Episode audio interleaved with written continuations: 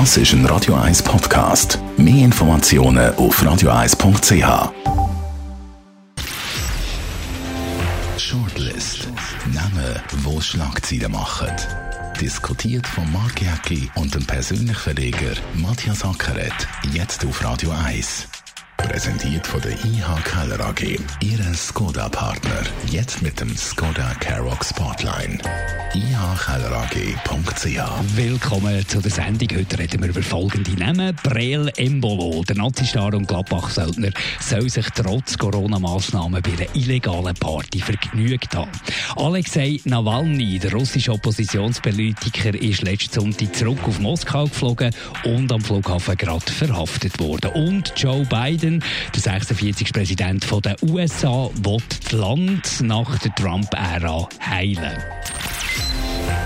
Und hat auch schon angefangen, der Joe Biden hat schon in der ersten Stunde ein paar Entscheidungen von Donald Trump rückgängig gemacht. Ein ruhigerer Politiker, einer, der die Öffentlichkeit äh, nicht so extensiv sucht wie der äh, Donald Trump. Also ich glaube, das ist ja wahrscheinlich die richtige Methode, auch wenn wahrscheinlich die Lobeshymnen ein bisschen zu gross sind, für was er dann schlussendlich erfüllen kann. Die Erwartungen sind sehr gross. Ja, ist eigentlich erstaunlich. Er ist jetzt der Hoffnungsträger, oder? Und vor einem Jahr hat jeder gesagt, aber Joe Biden kannst du nicht nehmen. Sogar der Barack Obama hat ja mal gesagt, nein, Präsident musst du nie werden. Er war so der ewige Vize gewesen, Nummer zwei. Der Trump hat ja gesagt, Sleepy Joe.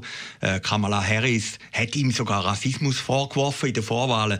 Also er ist eigentlich die, die letzte Wahl gewesen. Und wenn wir zurückschauen, vor einem Jahr, ich meine, der Trump noch fest im Sattel, am WEF in Davos empfangen worden als der große Imperator. Jeder hat gesagt, man prallt ja nur ab äh, gegen den Trump und dann, ja gut, dann nehmen wir den Biden, der verliert er sowieso. Aber Probleme auf der Welt die sind riesig. Allen voran natürlich die Corona-Pandemie. Dann haben wir äh, das Verhältnis mit China und USA, wo da ziemlich äh, zerrüttet ist. China auf dem Vormarsch, einzige Volkswirtschaft, die gewachsen ist in dieser Corona-Pandemie. Und äh, da haben wir diverse Krisen her. Also es ist schon gut, dass jetzt ein Showtime ein bisschen durch ist und ein bisschen wieder geschafft wird und man nicht jedes Mal das Gefühl hat, wenn der Präsident vor die Kamera tritt, dass, dass irgendwie wieder eine Bombe platzt. Ja, ja klar. Ich meine, Politik geht weiter. Das ist interessant er ist ja dann gerade äh, an seinen Sitz, also wo der Trump noch gesessen ist gestern und hat alle oder viele Dekrete rückgängig gemacht. Nein, die Probleme sind immens. Und äh, du hast vorhin angesprochen, China. Ich meine, China wird uns die nächsten zehn Jahre intensiv beschäftigen. Man hat zwar in der Vergangenheit immer gesagt, die gelbe Gefahr, aber jetzt ist sie wirklich reell geworden auf allen Gebieten. Und äh, die Chinesen haben auch gesagt, der Außenminister von Trump und Trump selber, die dürfen nicht mehr nach China kommen. Da habe ich jetzt gefunden, ist noch eine Qualität von beiden, wo der Chinesen gesagt hat, nein, da geht es weit, das können wir nicht machen. Aber äh, es wird sehr, sehr eine schwierige Herkulesaufgabe werden werden für den Joe Biden, dass er das Problem kann lösen kann. Aber ich Aber es sind eben sind Probleme, die schwierig zu lösen ja, sind. Und darum, darum, darum ja. die, die Erwartungshaltung. Aber wenn ein bisschen Ruhe reinkommt, dann können sich das eine oder andere vielleicht ein bisschen entspannen.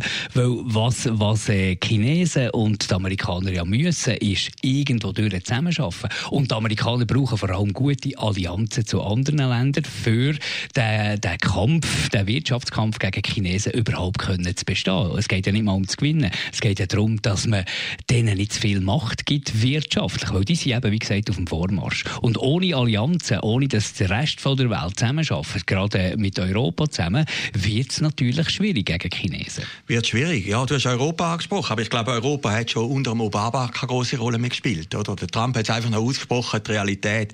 Äh, irgendwie haben sich die Europäer auch ein bisschen von der Weltpolitik verabschiedet. Aber es ist natürlich schon wichtig, dass die Achse zwischen China und Amerika stimmt. Aber man spürt natürlich bei den Chinesen, das Selbstbewusstsein ist enorm, oder? Und ich meine, äh, jetzt haben die, es ist ein Virus von China ausgegangen, das ist glaube ich unbestritten, äh, und, und sie sind schon wieder auf der Erholungsphase das hat natürlich schon einen gewissen fahlen Geschmack für den Rest der Welt, der immer noch unter dem Virus leidet. Und interessant ist ja, dass gerade Europa gejubelt hat. Am lautesten eigentlich quasi beim Joe Biden, oder wo der Trump ist abgewählt wurde, wo der Joe Biden jetzt gestern vereidigt wurde. Also grosse Sympathie von Europa. Aber gerade das Europa ist ja unter dem Trump nicht so schlecht. Klar, verbal schlecht behandelt worden, aber sonst in, in Sachen Deals äh, ist ja da, also zum Beispiel die Schweiz, die ist ja weniger im Fokus gewesen als noch zu Obama-Zeiten oder zu Clinton-Zeiten. Und jetzt kommt natürlich auch die Schweiz als Wirtschaftsstandort, als Finanzplatz wieder ein bisschen mehr in Fokus von Amerika.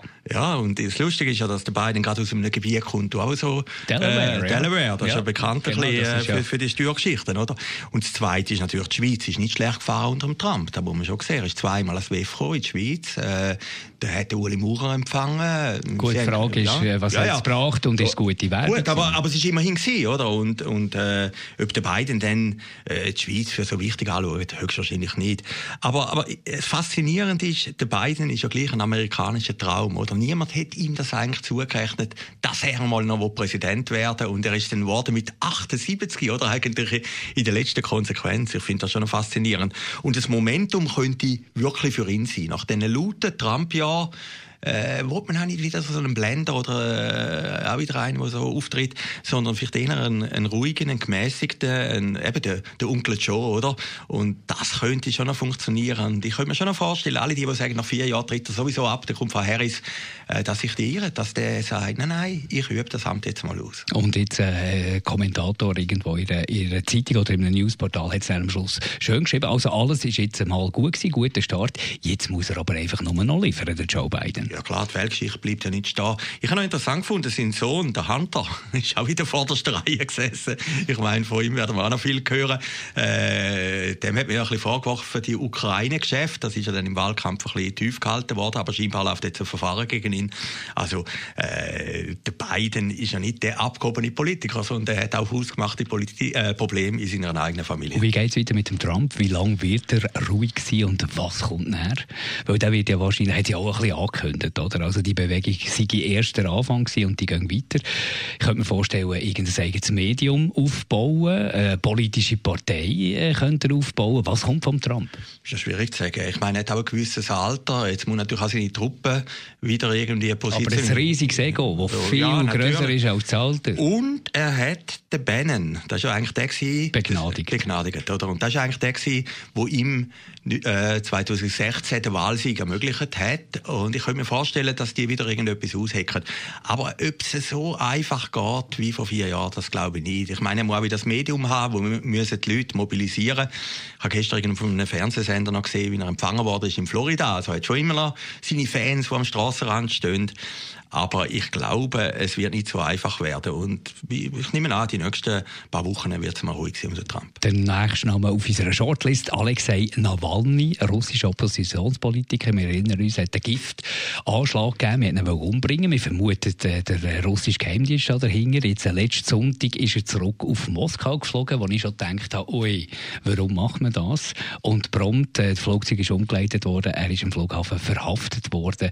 Und er muss jetzt äh, ins Gefängnis. Gefängnis. Also man kennt das auch wieder von den Chinesen. Es gibt irgendeine Anklage mit wo völlig etwas anderes, mit etwas anderem zu tun hat und dann wird man einfach mal äh, entfernt. Also warum geht er zurück trotzdem? Da hat sich glaube ich die ganze Welt gefragt. Jeder hat ja, also wir, die ja im Westen sind, sagen, das kannst du nicht machen.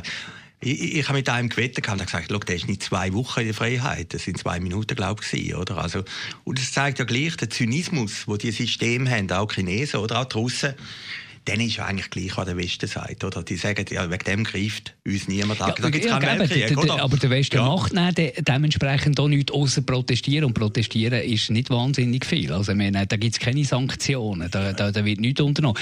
Beispiel, ja, nicht, Beispiel vom, vom Alibaba-Gründer Jack Ma in, in China. Plötzlich ist er verschwunden gewesen. Jetzt ist er zwar wieder auftaucht und unversehrt, aber der hat Probleme gehabt. Er hat sich öffentlich geäußert gegen die chinesische Regierung und das und ist zwar, er. Und zwar viel harmlos, oder? Total harmlos, total harmlos. Er hat gesagt, äh, mit unserem äh, Finanzsystem oder mit den Regulationen, die wir da haben, da bremsen wir die Entwicklung. Und weg ist er gewesen, äh, eine lange Zeit weg gewesen, also hat man schon das Schlimmste befürchtet. Und jetzt ist er wieder auftaucht. Weil wahrscheinlich Alibaba, der riesengroße Konzern, so ein bisschen das Amazon den Chinesen, ist wahrscheinlich auch wie für die chinesische Regierung richtig. Aber die Regime, die spassen nicht, die fackeln nicht lang. Kritik wird dort sofort tilgt, im Keim erstickt. Es hat ein interessantes Interview im Neuen Spiegel mit dem Gerhard Schröder, der ja als Putin-Freund gilt, oder? Und, äh, und der Schröder macht in dem Interview immer eine Unterscheidung zwischen Russland und Putin, oder? Also Putin nimmt eigentlich immer im Schutz und sagt, ja, aber die Russen, die Russen sind die, die Bösen. Und, und das zeigt ja gleich ein bisschen in Deutschland, wo ja das gespaltene Verhältnis ist mit den Russen, oder? Da, da gibt es einen großen emotionalen Aufschrei. Dann ist die Inauguration in Amerika und das Thema ist schon fast wieder ein bisschen vergessen gegangen. Und das wissen die natürlich. Und das wissen die natürlich. Erfahrungswert, ja. oder? Ja, natürlich. Ich habe heute Morgen das Video mal angeschaut, einfach nicht gerade zwei Stunden. Das ist natürlich schon faszinierend, oder? Äh, der Dan Alvi, ein Rechtsanwalt, Oppositionspolitiker, muss man auch noch sehen, mit ganz rechten Ideen, also Ideen, die vielleicht bei uns im Westen nicht so kompatibel wären, macht er so einen Enthüllungsfilm, moderiert ihn selber, wo er sagt, dass ein riesen Anwesen irgendwo am Schwarzen Meer, glaube ich, sieht ein bisschen aus wie das Eden Rock, das Superhotel in Frankreich, dass da ein Putin sein Palast ist. Und das Gelände rundum etwa, glaube 37 Mal größer ist als Monaco. Und dann fliegen sie mit einer Drohne drüber. Ist also schon faszinierend. Mit Eishockey-Stadion, mit äh, Saunas, mit äh, Einkaufs- äh, und Shoppingsallee. Also großartig. Und es ist eigentlich so ein Zweitkreml, wo der Putin angeblich für sich mit Staatsgeldern gemacht hat. Und es tönt ein bisschen nach James Bond. Aber wenn man den Film anschaut, den YouTube-Film, wo, glaube ich, x Millionen Mal abgeladen worden ist, dann läuft es einem schon ein bisschen kalter Rücken ab. Und wenn man jetzt Nawalny nimmt oder, oder Jack Ma, dann kommen wir wieder zum Joe Biden zurück. Der ist doch das wichtigste außenpolitische Issue, das er jetzt muss lösen muss, ist doch ganz klar die Allianzen von der, wie es George W. Bush mal gesagt hat, von der Vernünftigen, die Achse der Vernünftigen, wo man, wo man da hier muss schauen, dass man so Regime wie wie Russland oder die Chinesen, wenn man sie schon in die Griffe bekommt, aber wenigstens ein bisschen zurückbinden kann. Und das geht nicht ohne Allianz. Also das wird die ganz grosse außenpolitische Aufgabe sein von Joe Biden, weil sonst wird es wirtschaftlich dann wirklich hart. Also ich habe immer ein bisschen hergefunden, auch zum Beispiel der deutsche Außenminister, die Belehrungen gegenüber Amerika. Also ich habe immer gefunden, es ist doch eine riesen Arroganz, der deutsche Außenminister Maas hat gesagt, wir müssen einen Marshallplan machen für, für die Amerikaner in Sachen Demokratie. Aus einem deutschen Maul finde ich das ein bisschen komisch. Wir müssen doch immer noch sagen, von diesen drei Grossmächten, die es gibt, USA, Russland und China, ist Amerika trotz allem immer noch die demokratischste, oder? Und das kleinste Problem. Und das kleinste Problem, oder? Also äh, sogar unter dem Trump und allem. Ich meine, äh, wenn man jetzt das anschaut in Russland, das ist natürlich schon ein unheimlicher Zynismus. Da fliegt einer nie, die ganze Welt schaut am Sonntagabend auf den und, und es gibt nicht einmal eine Frist von, man könnte ja sagen, wir sind zwei Wochen ja. oder drei Wochen, sondern wir gerade verhaftet Flughafen. Es ist so ein bisschen ein Mittelfingerzeig, oder? Ja, von Russland an die Welt. Natürlich, und die sagen mir, ich bin einmal an einem Verlegerkongress 2006 im Kreml. Ich bin eingeladen worden, da mit, mit Schweizer Journalisten und, und Medienleuten und Verleger. Und der Putin hat eine Rede gehalten. Und, und dann hat man zwei Stunden in dem Kreml rein, das war schon faszinierend, gewesen, auf die Rede von Putin gewartet. Und der ist nie gekommen und das Orchester hat immer Schwanengesang gespielt. Und plötzlich hat sie in dem riesen Saal, das ist ein, ein ein Saal, der glaube schon zu Stalin-Zeiten gebaut worden ist, hat es einen Aufschrei gegeben. Und hinten sind drei aufgestanden mit einem Transparent und dann sind gerade Sicherheitsleute gekommen und haben die niederprügelt. Und alle hinterher geschaut wow, und sind so da geguckt, oder? Und, und die sind verschwunden. Von denen hat man eigentlich nichts mehr gehört. Ich habe mir nachher überlegt, vielleicht ist das auch eine Inszenierung von Putin, dass er wollte zeigen, wer eigentlich der Chef ist in diesem Staat. Und so ist mir das ein bisschen vorgekommen. Und auch die Verhaftung. Genau. Auch, auch, vom chinesischen Regime gegen natürlich. Jack Ma. Das ist ein Zeichen natürlich, natürlich an alle anderen, die da wirtschaften. Genau. Also, du Oder hast, opponieren. Ich meine, der Nawalny ist ein mutiger Mann. Aber so viele mutige Leute gibt es halt trotzdem nicht, die dann aufstehen und wenn man den Film jetzt ein bisschen, ich kann ja nicht Russisch, aber jetzt einfach anschaut, und, und das stimmt jetzt wirklich, wenn es jetzt die Villa gibt von Putin privat, dann ist das natürlich ein extremer Zündstoff. Und das zeigt natürlich gleich, das ist eben das andere, und das ist dann vielleicht mit China, dass die neue Art von Kommunikation, eben über YouTube, über Twitter und weiß Gott was, für die Regime sehr gefährlich ist, weil plötzlich Informationsflüsse gehen über nicht mehr staatlich kontrollierte Wege. Gehen wir noch zum Brel Embolo kurz. Nazi, Star und Söldner spielt in Gladbach. Wir haben in Deutschland ziemlich strenge Corona-Massnahmen. Er hat sich nicht noch an einer Party äh, mitzumachen. Dass Fußballer ja nicht immer gerade die besten Entscheidungen äh, treffen. Das sind wir uns langsam ein bisschen gewohnt. Das war sicher dumm von ihm, dass er da, er ist glaube offenbar auch noch über das Dach geflüchtet, wo die Polizei ist gekommen. Aber man muss auch ein bisschen Medienpflicht nehmen, die da von leicht bekleideten Frauen schreiben und natürlich ein bisschen suggerieren, dass sie eine Orgie waren. Also, äh, das Fehlverhalten absolut, aber gleich irgendwie die Moralkühle ganz sanft schwingen und, und ihm da irgendwie etwas unterstellen. Was heisst leicht bekleidete Frauen? Ja, also ich habe das, wie, wie du, ist eigentlich unser Lieblingsthema jetzt, habe ich das absolut primitiv gefunden. Und ich muss sagen, da ist Bildzeitung, die da, glaube ich, als erste geschrieben hat, das ist eine Form von Rassismus. Oder was heisst leicht bekleidete Frauen? Das kann ja sein, dass sie umgestanden sind, etwas getrunken haben. Ja gut, ich sehe jetzt der Rassismus ja, nicht, aber... Ja, äh, also leicht bekleidet, wie du sagst, man tut ja ein bisschen implizieren, dass da irgendwie wie ein Organ ist, oder? Es ist Winter. Die haben vielleicht auf den Mantel abgezogen und sind im Pullover drin gestanden. Ja, wir, wir wissen es eben nicht genau. Wir nicht, oder? vom Hören sagen, ja, und wie jetzt auf den, ja, genau. Und wie sie jetzt auf den Embolo einbashen, äh, in einer Brutalität in den deutschen Medien, das finde ich schon noch heavy.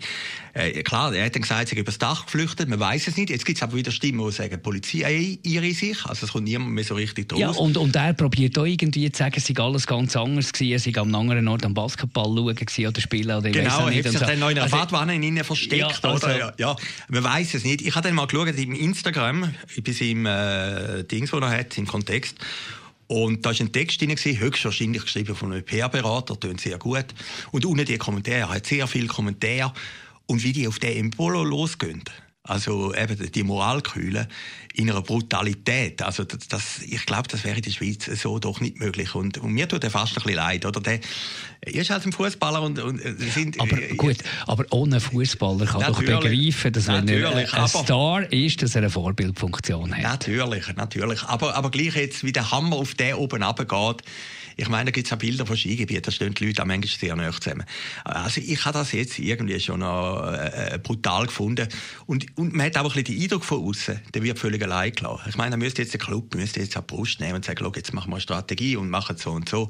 Aber wenn man das jetzt liest, wie, wie da gemeandert wird, und es ist natürlich ein begehrtes Thema in den Medien, oder? Also, der kennt man, ist eine populäre Figur und da kann man ein bisschen auf die Erbe bashen und man weiss, man Und sonst kann man immer noch ja, ins Thema Sex genau, reinbringen, dass genau. es noch ein bisschen, äh, süffiger ist zum Genau, Lesen. genau. Äh, also, wie gesagt, mir tut er leid. Danke vielmals, Matthias Ackert, euch für zuzulassen. Die nächste Shortlist wieder in einer Woche. Shortlist mit dem Mark Jäcki und dem Matthias Ackeret. Zum Nachlesen und Abonnieren als Podcast auf radioeis.ch.